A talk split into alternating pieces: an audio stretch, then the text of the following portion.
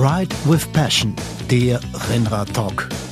Menschen, Leidenschaften, Geschichten und Musik.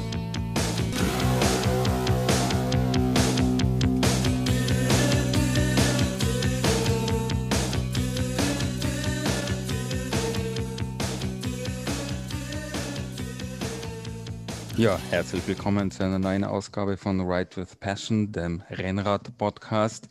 Alban Ecker und Thomas Bupp heißen heute Andrew Mio willkommen. Andrew war ein neuseeländischer Radprofi, aber der Rad-Community und vor allem allen Kaffeeliebhabern ist er bekannt als Gründer von Rocket Espresso.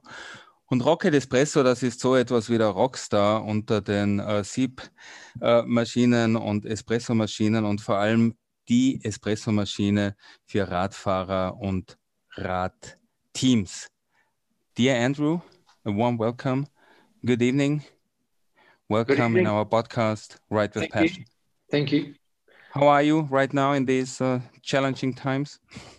Uh, things are pretty good here. Um, you know, I think everybody is a little bit over this whole coronavirus situation and would, would quite like to walk down the street without a mask on but you know we've got to do what we've got to do i suppose. So um, you know here in italy it's been it's been pretty tough. Um, you know but i think people have been pre- people are pretty compliant. They're quite they're quite happy to comply and vaccinate. And so you know so there hasn't been too too much, you know, negativity around the whole thing. So that that's positive. Yeah, the same situation I think as uh, in every country. Uh, we have the same situation right now in in Austria, uh, but maybe coffee helps a little bit. Um, I have introduced you as a former professional cyclist and uh, as the co-founder of Rocket Espresso, and I've said that Rocket that's probably the the rock star uh, of all espresso machines and the most beloved and most favorite espresso machine for for cyclists and and cycling teams. Uh, Andrew, uh, I would say a logical question: uh, How many coffees uh, did you already have today? Uh, usually, usually only about about about three, probably 3 mm-hmm. espresso. Um, just in the morning, um, having you know, as we'll get to later, I'm sure, um, having sold Rocket, uh, my my mornings are quite leisurely, so uh, it's nice to start with a, a, start the day with a leisurely breakfast and and. I'm fortunate enough to have sort of the, one of the flagship machines that we that uh, one of my last projects at Rocket. Um, so you know the, the coffee's pretty good, and it's um, yeah. But usually, I once it gets to about eleven o'clock, I don't really drink coffee after that so much. Yeah. As I've mentioned, uh, Rocket, the rock star of, of espresso machines. What makes Rocket machines so uh, unique and, and outstanding and maybe not comparable to other espresso machines, Andrew? Look, I, I, think I think there's a lot of good product on the market today. Um, I don't the the premium home espresso machine is a very very niche market, so there's not a lot of pieces produced across all the manufacturers. So by and large, every manufacturer has really got to fight for their position in the market. Um, I think we were fortunate at Rocket that we we were one of the early, probably the earliest machine to really focus on the domestic market. So that gave us gave us an edge. Um, and personally, I've I've got a, a, philosophy that that if you're going to do something, it's got to be really really good, you know, and and that's what that we tried to carry. I tried to carry that philosophy right through the, my time at Rocket. When uh, so it was just about being committed to building something really, really nice, you know, and and and building that right out throughout the brand in terms of uh, support, communication, you know, mm-hmm. etc. So what is it? Uh, what what kind of ingredients do you need uh, to do something really very nice, very proper, outstanding? Is it uh, the commitment, as you have said? Is it also passion? yeah, I think. Is it a passion to do something nice, or was it the passion to make or to produce a machine which uh, probably produces the best espresso? Okay, I come from I came from a, an engineering background. Mm-hmm. Um, so in New Zealand for a number of years, um, I owned a, a um, a car a car business where we looked after special cars for people, mainly European cars. So I wouldn't say I'm an espresso mechanic. I wouldn't say I'm an espresso engineer, but mm-hmm. I've got a pretty good understanding of design and engineering concepts. Um, and working in conjunction with a specialist in that area, we could build some really nice machines. Um, my time at Rocket was about commitment to, to detail on the machines. So Rocket actually had a lot of um, value add to the machine that cost cost the company margin. You know, like we had beautiful metal badges that weren't just stuck on with a piece of double-sided tape; they were screwed on with a nut and a bolt. You know, um, there was the steam tap centers weren't just plastic um, with with chroming on them; they were brass, they were chrome, they were engraved. So there were a lot of little things that you don't really notice when you go and buy a machine or you own a machine. But then if you start looking, it's a sum of all those little pieces that actually make the machine, in my opinion, better than a lot of machines on the market mm. because the attention to detail and the sum of all those little details made something really special. Yeah, you have mentioned the design, the engineering, uh, but despite all that, uh, also a very comfortable handling for for private persons when you use a rocket machine in your in your house or in your apartment. Yeah, that well, that technique that was really um, pioneered by Faema in. Mm-hmm. Um, in 1961, Faema had produced the legendary E61 machine, and that really, until very, very recently, set the benchmark for espresso machine design. So mm-hmm. everything was kind of a variation on that original design. Um, mm-hmm. When I say a variation, it was obviously um, aesthetically, the machines were very, very very different. But um, technically, the machines were using the same kind of thermosiphon E61 group technology. And then what made a better machine was the thermal, what we call the thermal architecture, how mm-hmm. the machine was laid out internally, the pipe network. Um, mm-hmm. That attention to detail made a machine better. But but really, all E61 um, machines. E61 refers to the, the group of the machine, the, you know, um, where the portafilter goes in. Um, mm-hmm. That piece on the head of the machine, for listeners who don't know what, what the E61 group is. Um, and all E61 group machines are thermosiphon machines and really operate on the same principles. So they're all all very similar to use, to be honest. Mm-hmm. And there's another parallel between uh, Faema and uh, Rocket the law for cycling. exactly. So Faema maybe one of the yeah the best, early best yeah, yeah early yeah. best uh, cycling teams in Italy with one of the biggest or one maybe probably the biggest cycling hero Eddie Merckx. Yeah, exactly. And and and Rocket. Let me ask you one more question uh, about the the technique, the engineering, the design uh, and the passion you have mentioned you need to create something very special and and, and something uh, proper. Uh, do you see any similarities between uh, building an espresso machine and and um, creating and and building a road bike? Because also a road bike that's something very aesthetical and uh, you need a, a, nice design and uh, good technique. It should be light and you should have fun.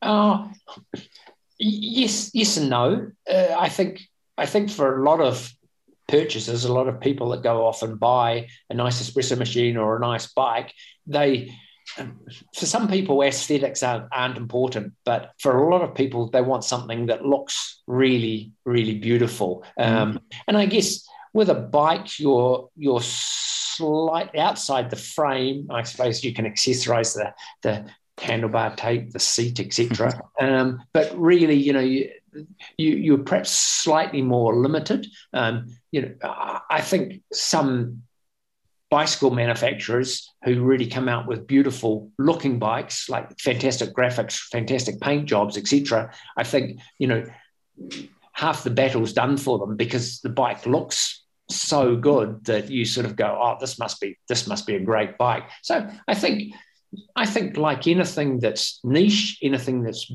boutique, everything's got to be beautiful on it. You know, there's mm-hmm. there's no room for um, bad graphics, bad, you know, bad logos, bad paint finishes. And, and that's quite kind of similar in the espresso machine world. You need the stainless steel edges mm-hmm. all to be smooth and not sharp and, you know, all the all the little details that that make great products, you know, like um, are you going to put a horrible steel bar on a beautiful carbon bike? Probably mm-hmm. not. You're going to want, want a one piece carbon, you know, carbon bar. So and and the same with an espresso machine every piece that goes on it needs to be needs to be beautiful and mm. i think that's what makes makes products aspirational very good uh, which which bike do you ride now uh, it's, a, it's it's not a funny story but um, i was we always, love funny stories it's not a it's not a funny story so i was always very um, for years I rode uh, bikes, Italian bikes with Campagnolo. Okay, mm. and then Specialized. We uh, I got involved with the um, Specialized Red Hook team. We we did a sponsorship thing with with Specialized, and um, we came together for the Red Hook Criterium series, mm-hmm. the 50 year mm-hmm. series, mm-hmm. and then kindly they sent me um, what, what was their SL6 bike of those days, their top top bike, carbon bike, and and I brought it home and I said, "Oh, this was really nice of Specialized to send me this bike." But I said to my wife, "You know what? I don't really need it. I've got these two beautiful Italian bikes with Campagnolo, and yeah, and it, to be fair, the bike sat around a couple of weeks, and then I pumped the tires up and, and went out on it. And I came home and I said, I can't believe this, how good this bike is. I, you know, it just it just blew me away. Since then, I've added another couple of specialized there Venges actually to to my you know my stable of bikes, and I ride um, you know Shimano Di2 and carbon specialized bikes now, and I I think they build really really competent bikes, and I and this goes back to the parallel between top end bikes and top end espresso machines. Nowadays, you know, people go, oh, I don't like that bicycle by that company because they're so big. You know, I want something small and boutique. But and the, the, same applies with espresso machines. But the companies that have a reasonable balance sheet and reasonable turnover are the companies that can now afford to do all the cutting edge R and D and come up with the truly great products that really, mm. really work. So mm. Maybe the producers of uh, the small producer of steel bikes are still building lovely bikes, mm. but in terms of performance bikes or the small producer who's building um, uh, you know limited numbers of espresso machines they really struggle to put the amount of of money into r&d in my opinion okay. you know and so so mm. their products whilst are very good still perhaps when you're talking about true performance maybe mm. maybe they're not you know but that's mm but maybe you know maybe I've just mm-hmm. seen the seen the specialized light and I can't mm-hmm. can't go back. Andrew, specialized. Uh, a special feature of our podcast is music. So our guests are bringing their three favorite songs, and uh, yeah, we are quite excited what we will hear in the next uh, minutes from you. You you have sent me your song list, and uh, yeah, it's brilliant. What can we hear first? Well, that's up to you. I gave you four. You asked for three. Yeah, yeah we also can play four. It's not not a big deal. You, so you, if if you, you would like to do me a favor, uh, let's start with Paul Weller, the okay. champ. Yeah. Okay.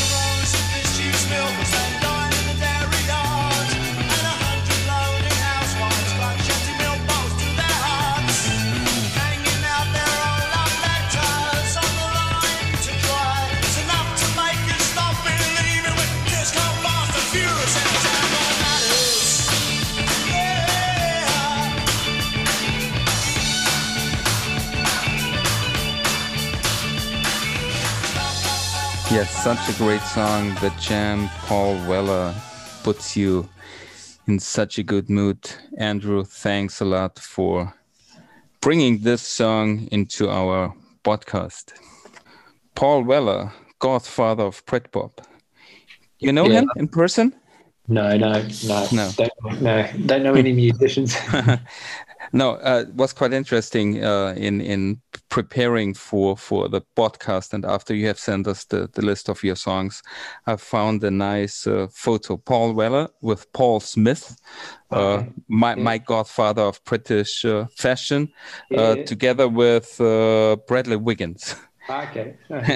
so three Britpop guys. Yeah. Um, no, nice, very, very, very good. Andrew, yeah, you have mentioned Faema, uh, now uh, Rocket, and and cycling. So Rocket is now the new Faema for for cycling. Coffee and cycling, uh, a perfect match. Uh, why? Why? And what do you think? Why is this closeness between um, espresso machines, coffee, and and cycling? Yeah, that's that's a really interesting question, and uh, one that's been asked of me a lot, which I don't really have an answer to, to be honest. And then the other day I was thinking back about it, and I was thinking, okay, sure, there was Faema in cycling, but Faema was a sponsor, and they had Eddie Merckx, as we've mentioned, you know, and that that put them on the map. But mm. really, really, were they any different than any other sponsor? Probably not, in my opinion. Was there any um, coffee culture linked with the Faema team and the and the peloton in those days? I'm not so sure there was. So when we came along with Rocket, to be mm. honest with you, there wasn't a big cycling culture, um, coffee cycling culture at all. Now, and it's quite interesting because I was thinking back and I was thinking, hang on, when we mm. started, there wasn't really the the pro peloton weren't drinking coffee at all, and mm-hmm one of the very first, one of the early adopters there was there was a guy that was on the Orica Greenedge team, a guy Christian Meier, who um, lives in Girona still. He's mm-hmm. famous for his cafe there, La Fabrica, mm-hmm. his coffee mm-hmm. roasting mm-hmm. business. yeah, very famous. Yeah, yeah. Mm-hmm. yeah. Now Christian was one of the early adopters of espresso. He got into espresso. He bought a rocket from a from a store, and mm-hmm. actually through David Millar, um, mm-hmm. Christian came in contact with me, and Christian wanted to learn all about espresso machines, and came and visited the factory, and subsequently we became great friends um, over it. But he was one of the very early professional bike riders to bring coffee into the into the peloton, and mm-hmm from that, you know, it's kind of filtered out. But really, before that, I don't think there was so much of, of a professional coffee culture. Sure, mm-hmm. guys were stopping at the cafe mid ride, but mm-hmm. the, the professional peloton didn't re, hadn't embraced coffee like they have today. Mm-hmm. Then what happened is a few more people bought machines. Mm-hmm. Um, then it became cool to show your call for a world tour rider to show his machine set up at home, show his latte art skills. And all of a sudden, rather mm. than becoming just a, another kitchen appliance, it became this cool thing to have, you know, and and show the fellow cycling community what you were doing at home with your espresso machine. So, so I don't think it was. I don't think it's as old as we, and including me, the history of coffee and cycling is as old, and I don't think it goes back to Faema myself. I think it started a lot later than that. Um, mm-hmm. But why bike riders stopped at a cafe, started stopping at cafes, and you know, and that sort of thing, I don't know. I think that's evolved too from from the point of um, coffee and cycling becoming a cool collaboration, you know, yeah. and, mm-hmm. and, people wanting to stop now and ha- have coffee or meet at the cafe or finish mm-hmm. your ride at the cafe. Mm-hmm. So, so in your mind, uh, this uh, yeah particular coffee culture, which is yeah more than just uh, stop uh, on a training ride and drinking a coffee or going out for a coffee. You think that's uh, a very a, a new phenomenon, and maybe. I 10, 10 years old and well i think so you know don't yeah. you know, probably half your listeners will disagree with me and hmm. say, no, we no, no, coffee no, years ago. That's quite interesting. Yeah. You look at Rapha, okay? Huh? Rapha too. Their yeah their clubhouses. I yeah. don't know how how old their first clubhouse is, but it's certainly not more than ten years old. I wouldn't have thought. Yeah, something like that. Yeah, and mm. they brought specialty coffee into their clubhouses. Mm. Now mm. they're probably the original Cycle Cafe, mm. really. Mm. You know, and, and again, that's not very many years ago. So you had Rocket starting to do things with with uh, World Tour cyclists and, mm-hmm. and world tour cyclists coming to Rocket wanting machines and wanting to know about coffee. Um, then you had Rapha on the other side building their clubhouses and putting in specialty coffee. And all of a sudden, um, you've got this link between specialty coffee and and bike riding happening. Um, and people emulate the pro cyclist that they see making coffee at home. So everyone wants to be what's part of it. Uh, mm-hmm. I, think, yeah. So I think it's a new phenomenon myself. And do you think it has something to do with uh, social media? So it, you know, it has this this Instagram uh, look yeah. and feel, and as you have said, uh, okay, I have to show my my friends uh, how many cool things I have at home, uh, a cool bicycle, maybe a cool car, nice wife, some kids, and this outstanding uh, coffee machine. Yeah, yeah. Huh? Uh, well, I think I think you know if you didn't have Instagram and you didn't have social media, look, you know the, the world would be a very different place, yeah. wouldn't it? You know, you that it's become a forum for for for sharing what yeah what's going on in life is you know I, and I think initially it, it was Instagram was was probably cooler because it was more personal and less, mm. you know, and less business. I, I the, is the way I describe it, you know, and it's become a very powerful tool for businesses. But mm. when Instagram first started, it just seemed to me like a whole lot of people showing a collection of of images about their life, like a you know, like a uh, they were updating their photo album, and rather than putting it back in the drawer, they were sharing it with the world. And I think that mm. was really cool, you know. Mm. So, yeah. Really Andrew, cool. you, you you have mentioned uh, Rapha. Uh, so far as I'm concerned, you had a, a cooperation uh, with Rapha, so Rocket and and Rapha, special uh, limited edition espresso machine. Um, did Rapha uh, have a big influence in in cycling or in creating this cycling culture you know, remembering uh, about this times in the 50s and 60s and 70s, the look and feel and the style and, and fashion to, yeah, to look uh, uh, well well fashioned on the on the on the bicycle.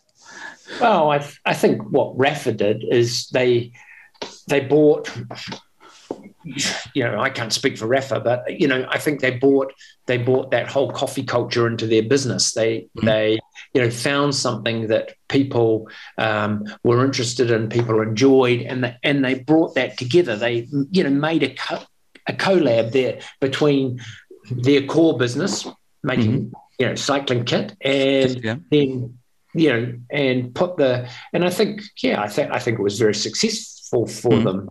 Yeah. Mm-hmm. I would imagine. Second music title. What do we hear next? Uh, you, your choice again. I, giving them to you. Any order's fine by me. okay, then let's go on with uh, The Cure. Okay. Just like heaven. That's right, how right. you feel after drinking yeah. an espresso from yeah, a rocket exactly. machine. Exactly.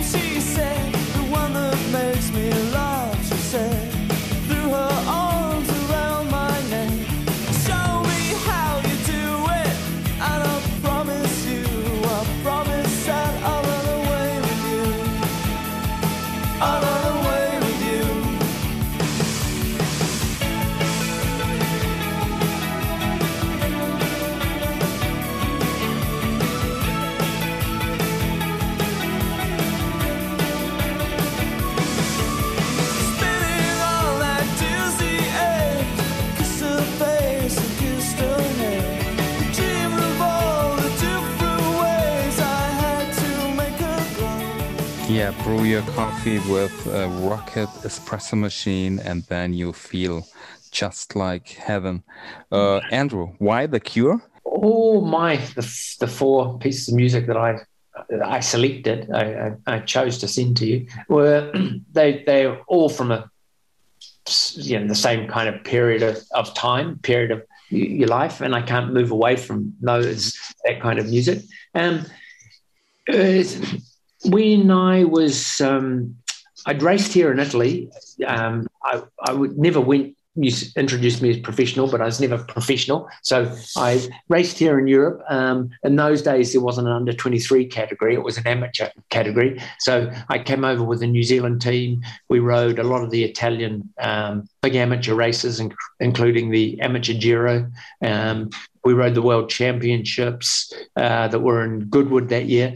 And um, then basically, uh, it was a pretty tough time to for, for me as a, as a bike rider. Um, I think every bike rider in New Zealand, when they finally got on a plane to, to Europe, because it wasn't just a, you know, it was, it was a big deal in those days to get on a plane and fly to the other side of the world. Um, and you you hoped everything would go well. Italy was probably the wrong place for me because there was too much climbing. You know, maybe I would have been better going trying my luck in Belgium or the Netherlands. Or Netherlands. Mm. Yeah. Um, so uh, I came back to New Zealand and um, got into the, the next season, and I had a bit of bad luck. I wasn't selected for a national team, you know, and that was a bit disappointing. And I just went, you know what? I went to Europe and I got my ass kicked. I've come back and I've missed selection on this team. You know, I'm a bit disappointed.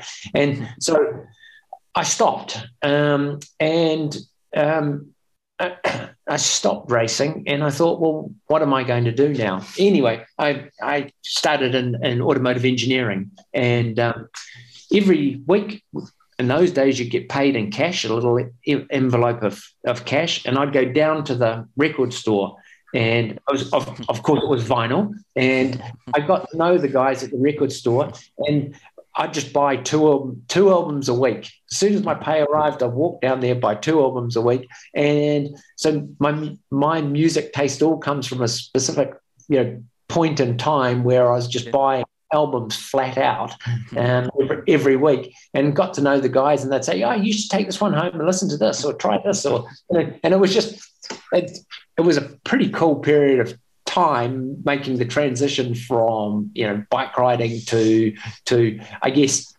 um, working, um, mm-hmm. and obviously with that came without the um, the you know training etc. You know a bit of partying and it was, it was good. It was good. So that's hence that's where my music comes from. Okay, so you might have a, a big collection of of vinyl music at home.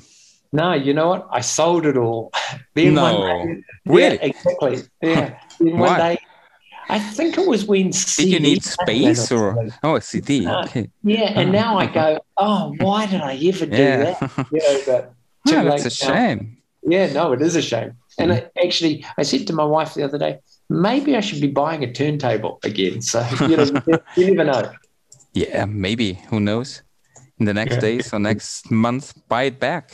Yeah. Yeah. yeah. Andrew, you have mentioned uh, as you're from New Zealand, uh, cycling in New Zealand and your races in, in Europe. I think you had the, the national championships a uh, few days, few weeks ago in, in New Zealand. Yeah. Uh, are there any any big talents uh, who can jump into the footsteps of, of George Bennett? Young talents who who are coming over to Europe. And maybe I'm, I'm not sure if you know we had a, a young uh, guy from New Zealand uh, three years ago Sam Sam Dobbs. Yeah. But yeah. unfortunately he, he felt a little bit homesick and he he flew back uh, before the world championships in Innsbruck back to New Zealand. But we have a, a partial contact. Was a very okay. very nice guy he, yeah. is he still riding? No um, I think on yeah on a, on a very low level. Okay, okay. Yeah. Mm-hmm. Look, there's there's a lot of New Zealand talent, absolutely. Mm-hmm. Um, a lot of it really comes through from the track because the track program in New Zealand is is pretty well funded because it comes back. The funding comes comes from um, really uh, Olympic results. You know, so mm-hmm. if the track do well at the Olympics, then they get more funding. So the tracks and the tracks very quantifiable. You know, like the road race, you might have 200 starters, but there's only one mm-hmm. guy going to win it, isn't there? Mm-hmm. You know, whereas the track, there's obviously other disciplines. New Zealand were very unlucky in the team's pursuit this year at the Olympics. You know, mm-hmm. um, mm-hmm. Mm-hmm. they they should have been riding for the gold medal and they ended up fourth. You know, yeah. which is yeah. so. Um, yeah, there's definitely definitely a lot of talent there. I think a lot of it's coming through from the track.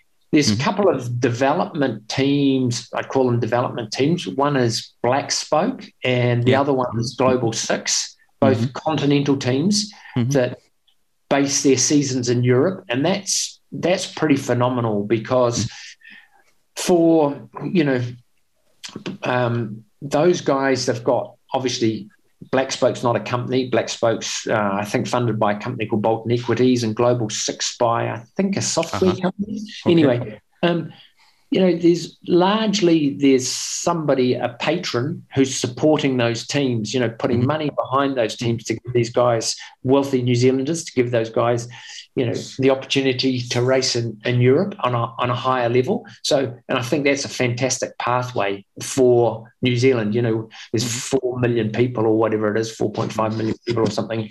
Um, you know, it, it's pretty, and it is a long way. You mentioned Sam Dobbs you know, got a bit homesick. When I came in 82, I got, you know, for sure, you know, you couldn't just pick up the phone and call home. You know, you had, you had to write a letter or save up, you know. And if you wanted to fly home, you know, that was just like, well, that was your budget gone, you know. So, so it was, it was a long way and a very different.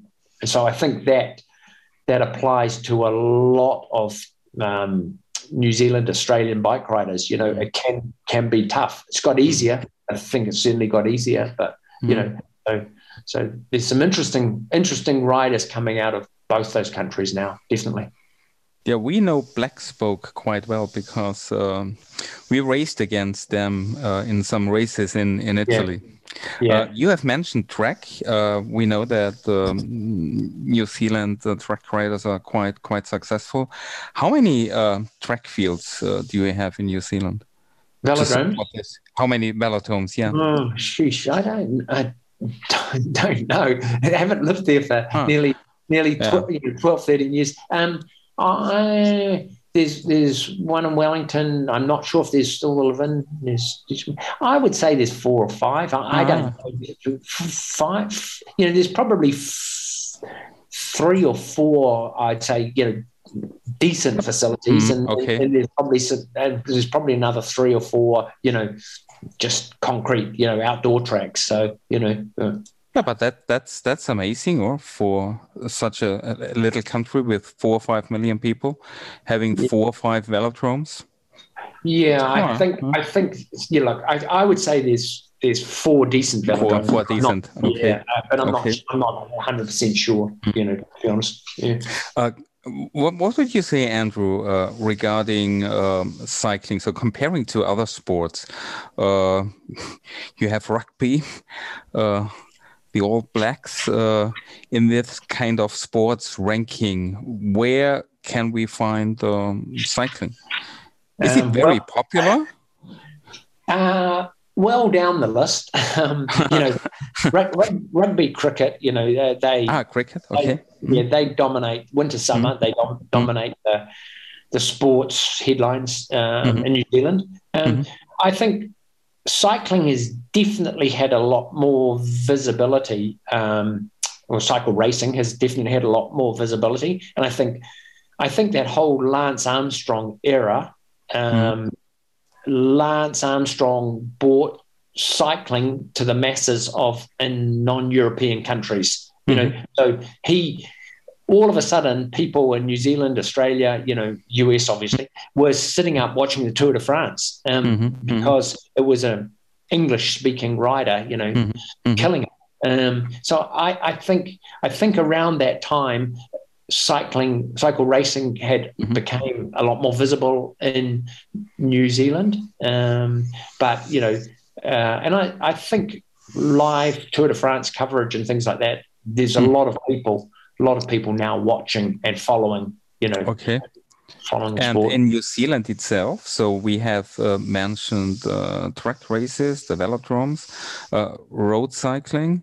Um, what about uh, mountain biking or gravel races or um, I what's was, like that?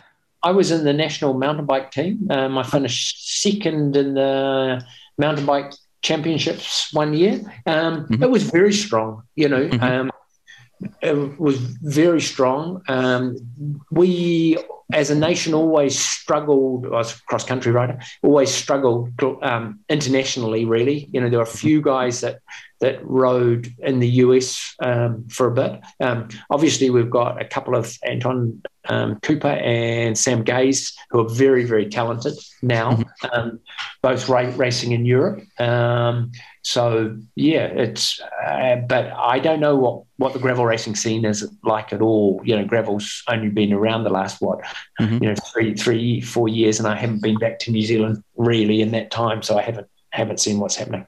Mhm.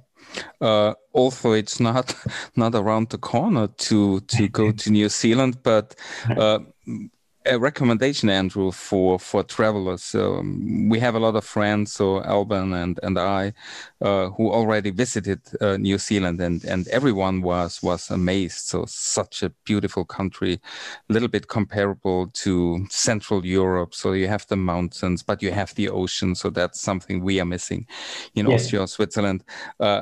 Is it also a good recommendation for, or would it be a good recommendation for a cycling holiday to go there? Um,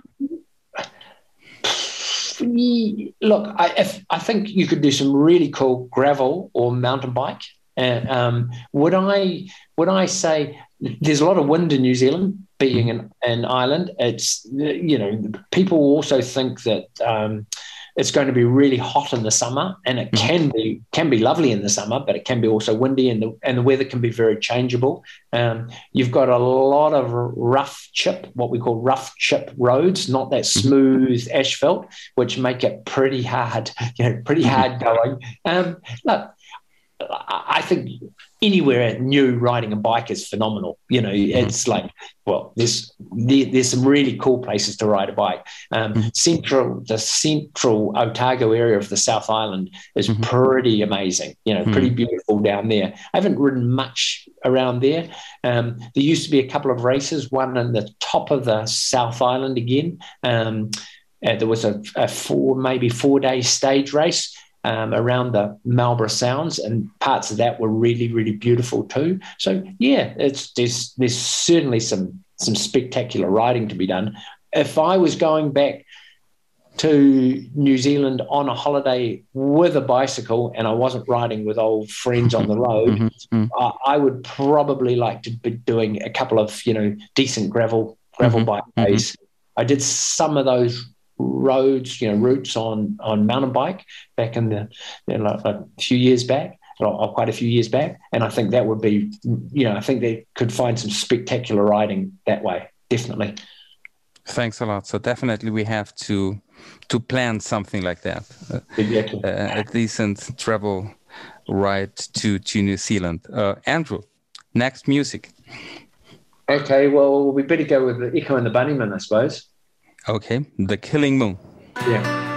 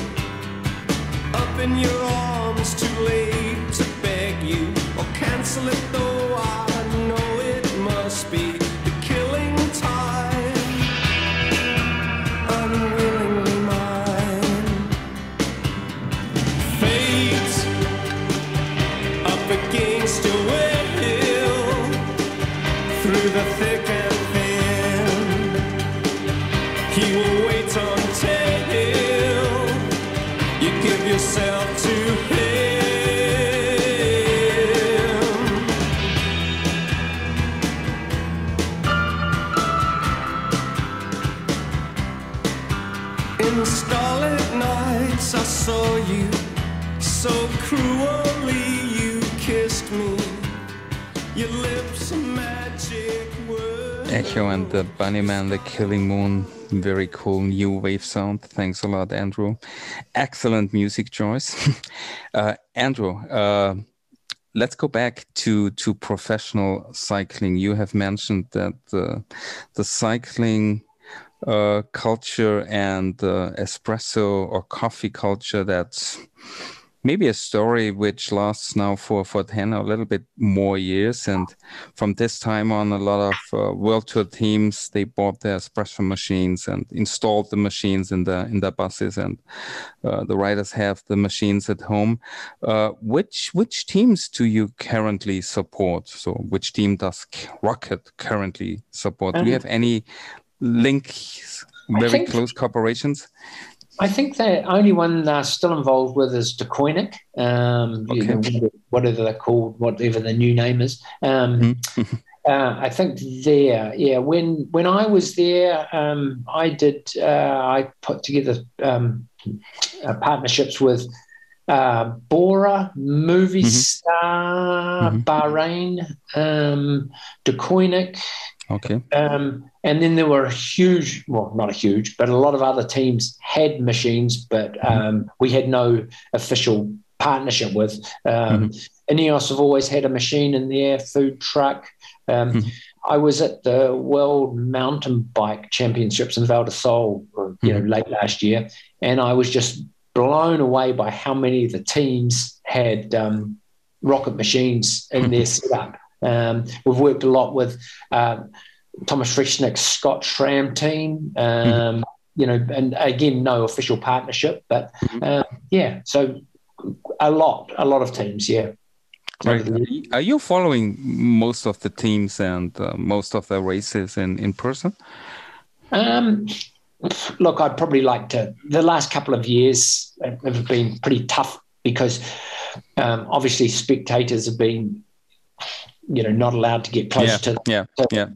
to the finish line, start line, etc. So I've been I haven't seen much in the last couple of years, but mm. you know I always um, I generally always go to the World uh, Cross Championships. I try and go to the World, you know, Road Championships. I try and mm-hmm. see as much as I can. You know, mm-hmm. um, I probably see probably go to two or three stages of the Giro. Um, I, if you know if the Tour de France gets close, I'd probably try and do a day there. So mm-hmm. it, re, it really depends. I've got a very good friend who's one of the product designers for um, Santini. So he mm-hmm. and I go go to a mm-hmm. lot of the events together, and it's, mm-hmm. it's fantastic. I love it. Yeah, love it. Mm-hmm.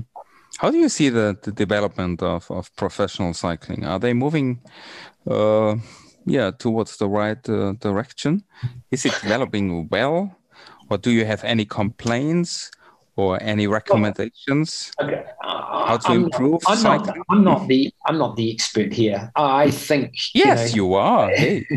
i think i think I think world tour is great. I think the globalization of cycling is great, but I I struggle with it, but at the same time I struggle with it. I think you know now if you've got a, a great little business and you want to sponsor a, a cycle team, cycle racing team, road racing team, you can maybe get into pro continental. Mm-hmm. You're possibly at continental level, um, and then for a lot of sponsors, it's just not attractive enough because unfortunately there's just not enough exposure. So mm-hmm. World Tour is fantastic. You know, how many hours of live television coverage or television coverage you get? Endless. You know, and everyone sees the sponsor's name going past all day long. But you know, once it start, you start filtering down. Sure, you're paying way less money, but you're getting way, way less exposure. And I think so. I think whilst World Tour is great, uh, I, I don't know. I, I have a real problem with the amount of money to to run a world class team. You know, okay, you look at Alpecin or uh, Fenix, somebody like that, they're pro continental and they've managed to get the exposure, but they're still having to pay their riders a bunch of money. You know, is it really necessary that World Tour has maybe three events going on at the same time all over the world. So they've got three teams, three, you know, three lots of support, you know, and that just adds to the cost. Do we really need? Do we really need that? Mm. And then you'd have to argue that maybe we do because now we've got Israel sponsoring a team, we've got Bahrain sponsoring a Mm. team, we've got uh, who's the other one? Uh, Kazakhstan, UAE. Yeah. Mm. But is that really? To, is cycling big enough that you need countries to be able to sponsor bike racing Yeah. teams? You know, Mm. you look at Italy. What world tour team has Italy got? Zero.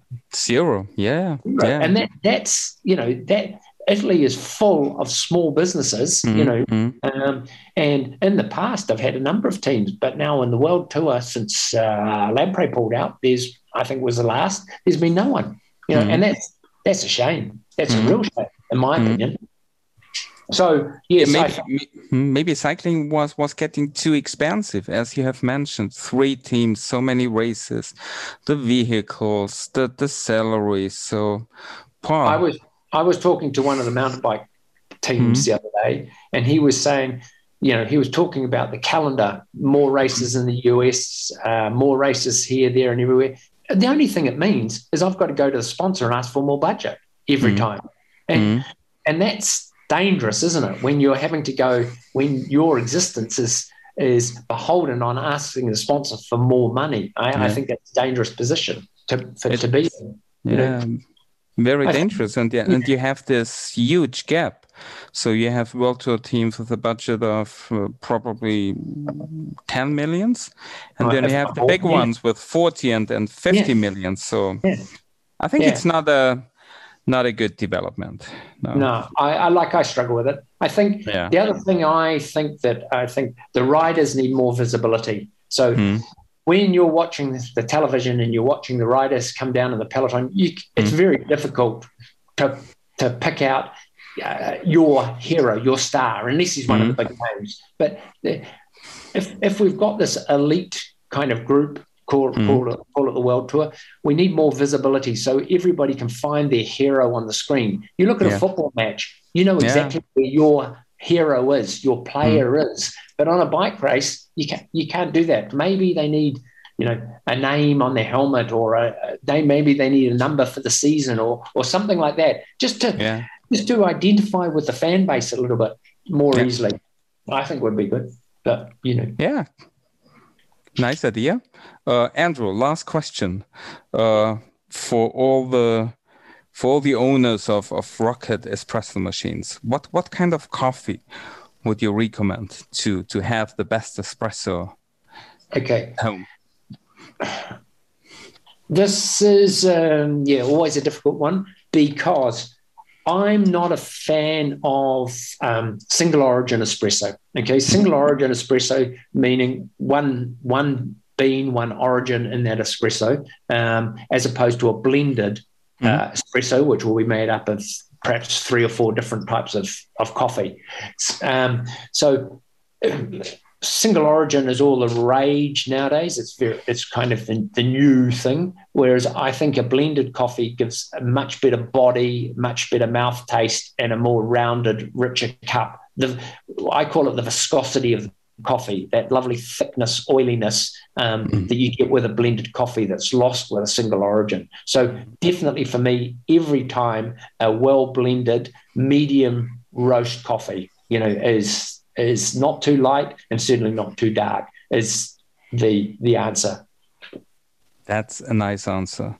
And we will try it tomorrow.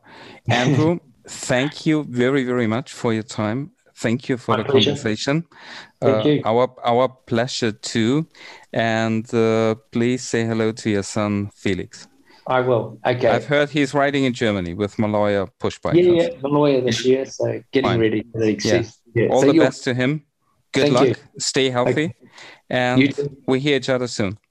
Das war eine neue Episode von Ride with Passion, dem Rennrad Podcast. Heute im Gespräch Andrew Mio, ehemaliger Radprofi aus Neuseeland, aber bekannt als Gründer der Espresso-Maschinenmanufaktur Rocket. Wir sagen danke fürs Zuhören. Wir, das sind Alban Ecker, Produktion und Thomas Pupp, Moderation. Wenn euch unser Podcast gefällt, liked ihn bitte, empfehlt uns weiter und wir hören uns beim nächsten Mal. Das war Ride with Passion, der Rennrad-Talk. Erlebbar auf allen Kanälen, wo ihr eure Podcasts findet. Produziert von Ecker Media.